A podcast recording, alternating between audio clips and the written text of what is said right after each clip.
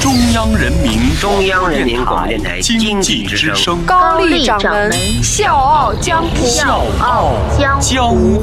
纷繁江湖，独骑笑傲。笑傲江湖，我是高丽。在中国有这么一家企业，又俗气又霸气。为什么这么说？因为很多人都说，哇，你们家这个广告也太土了，太俗了，可不可以换一换呢？但是我们回过头发现，一路走来，我们好像并不舍得放手。这家企业就是旺旺，旺旺的广告有多俗呢？俗到知乎专门有一个专题去分析它到底俗在哪儿。而且几十年了，甭管别人的广告多么追潮流，他们家一个广告演员从小到大都不带换的。同样，这个魔性的小人也是随随便便就制霸了大家的眼球。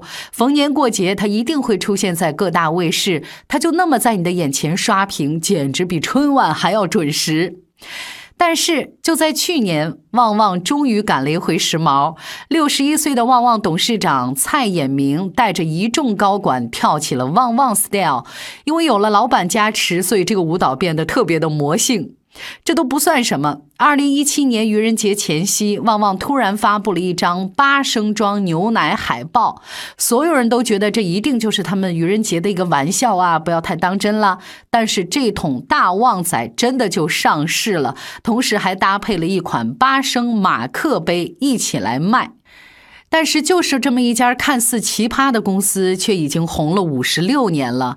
而且，谁也没有想到，在俗到掉渣的这个广告背后，在几十年就好那一口的旺仔里，藏着一个纨绔败家子儿的逆袭史。纷繁江湖，独起笑傲，高丽掌门笑傲江湖，敬请收听。旺旺的名字呢，取在狗年，今年又正好是狗年。随着时代变迁，旺旺还能不能再旺下去呢？呃，我看过不少大人物的故事，那他们都是童年清贫，靠自己的头脑和眼光和打拼，在时代的洪流里挣出自己的一片天。但是像旺旺董事长蔡衍明这样的富二代败家子儿出身的，真的挺少见的。蔡衍明出生在台北的一个富商家庭，打小呢就是集万千宠爱于一身。别看他在家是排行老小，但是出门永远是要当老大的。他靠的是什么呢？就是我口袋里面的钱多。整个青少年时期，蔡衍明从来没有认真读过书，不是在自家开的戏院里面耍，就是在街上和朋友混。性子呢越来越桀骜，看不惯谁就收拾谁。到了高中呢，学校已经完全容不下他了，索性就让他退了学。当时蔡衍明的父亲看他是每天无所事事，就盘下了一家食品厂，叫宜兰，把这家食品厂呢就甩手给他。可是我们要知道，这么长时间的一个习惯养成，他已经当惯了自己的公子哥，根本连账都看不懂，不懂呢还拉不下来脸去问人家啊，总觉得你看我是老板，问这个事儿就显得特别没面子，所以就是那种不懂装懂。一个季度下来，是赚是赔他都不知道，父亲问啥他都答。不上来。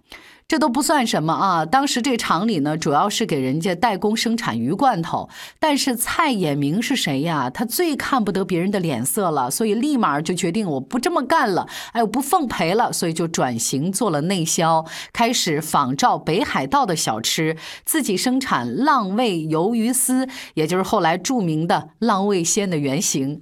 然而不出所料，蔡衍明并没有把到做生意的命门产品的市场。反响是一塌糊涂，大笔的投资进去了，东西卖不出去，做内销都要赊账，所以一年下来就亏了一亿元新台币，厂子赔了个精光。很长一段时间，不管蔡衍明走到哪儿，都有员工对他指指点点，背后都叫他败家子儿。蔡衍明不甘心呐。我觉得我不傻也不笨呢，然后他就放下少爷的做派，开始向工人们悉心讨教。三年之后，他观察到台湾省的稻米资源过剩，想到以日式煎饼为代表的米果食品，决定以此来扳回一局。想生产就得有技术，所以呢，蔡衍明就找到了日本三大米果厂之一的岩种制果去求合作，但是人家一口就回绝了。得了吧，你小子还想干成事儿？你肯定是跟原来一样没改，不牢靠啊！别坏了我们的名声，所以人家就不跟他合作。那为了技术，蔡衍明很多次的到日本去求真经，这一求又是三年。当时呢，蔡衍明还只是一个二十四岁的毛头小伙子，而岩种治果的社长呢，已经是过了天命之年了。经过很多次的交涉，这个社长呢是终于被这个小伙子打动了。两家一合作，就立刻推出了最早的旺旺鲜贝。鲜贝面世的前一年，正好呢也是狗年。说那个时候呢，蔡衍明正好路过台北市的甘华十八王公庙，看到了一尊巨犬铜像。那这条。犬呢是在海难当中生还的一条狗，因为它感念主人的养育之恩，不肯独活，所以是自尽而亡。所以看到这尊狗的头像之后呢，他就特别的有感触，很感动，然后又突发灵感，说：“那我们不如就叫旺旺吧。”有了技术优势，再加上大手笔的营销和扎实的渠道，印着旺仔的米果热卖全台湾，占据了百分之九十以上的市场份额。为了感恩，蔡衍明把严种治果的社长视为是旺旺之父，在公司也陈列着这位社长的半身雕像和自己的父母摆在一起。故事讲到这儿，是时候发生转折了。那个曾经招摇过市、拜把子成群的坏小子蔡衍明，终于找到了自己的自尊。所以我在想，只有当一个人失败过，他才会真正的渴望成功。一番鲸吞蚕食之后，蔡衍明把目光光投向了几倍量级的大陆市场。这一仗，蔡衍明尽显大商风姿。首先呢，他没有选择繁华的沿海城市下手，而是找到了内陆省份湖南。作为第一家台商企业，它自然拥有更多的政策优惠。同时呢，湖南充裕的稻米资源又保障了原料的供应。二零一六年福布斯全球富豪榜上，蔡衍明打败了郭台铭，蝉联台湾地区首富。所以我只能送他一个词儿，俩字儿：够狠。我是水皮，向你推荐有性格的节目《笑傲江湖》，请在微信公众号搜索“经济之声笑傲江湖”，记得点赞哦。八十年代末，旺旺进军大陆市场的时候呢，赶上了一波消费市场井喷的红利。公司的营收呢也是连年看涨，在二零一三年收入和净利润双双增长了六倍多，达到了峰值。更让人佩服的是，二零零七年在新加坡上市的旺旺表现平淡，眼看着被康师傅超越，不服气的蔡衍明当即退市，不惜个人举债八点五亿，只用了两百天就撤离了新加坡，登陆港交所。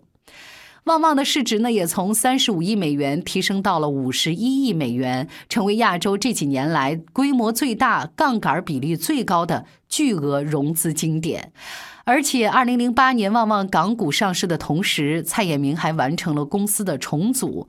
他把核心的食品饮料单独成中国旺旺在香港上市，旗下的医院、酒店、房地产等等的业务成立新的。神旺控股公司作为蔡衍明家族私有，在第二届世界互联网大会上，蔡衍明曾经发表演讲。在这个演讲里，不难听出蔡老板依然是在寻找更多的机会。不管市值是不是还能攀升千亿规模，至少他已经阅尽千帆，逆袭成功，而且是以实力推翻了“富不过三代”的俗话。一个人失败过，也成功过，但是谁都不知道什么时候还会再失败。在一次财富论坛上，蔡衍明告诫后辈：“我并没有什么成功的秘诀，要说有，那就一句话：如果上天给了你一个酸柠檬，那你千万别泄气，得想办法把它变成一杯可口的柠檬汁。”小江，我是高丽，明天见。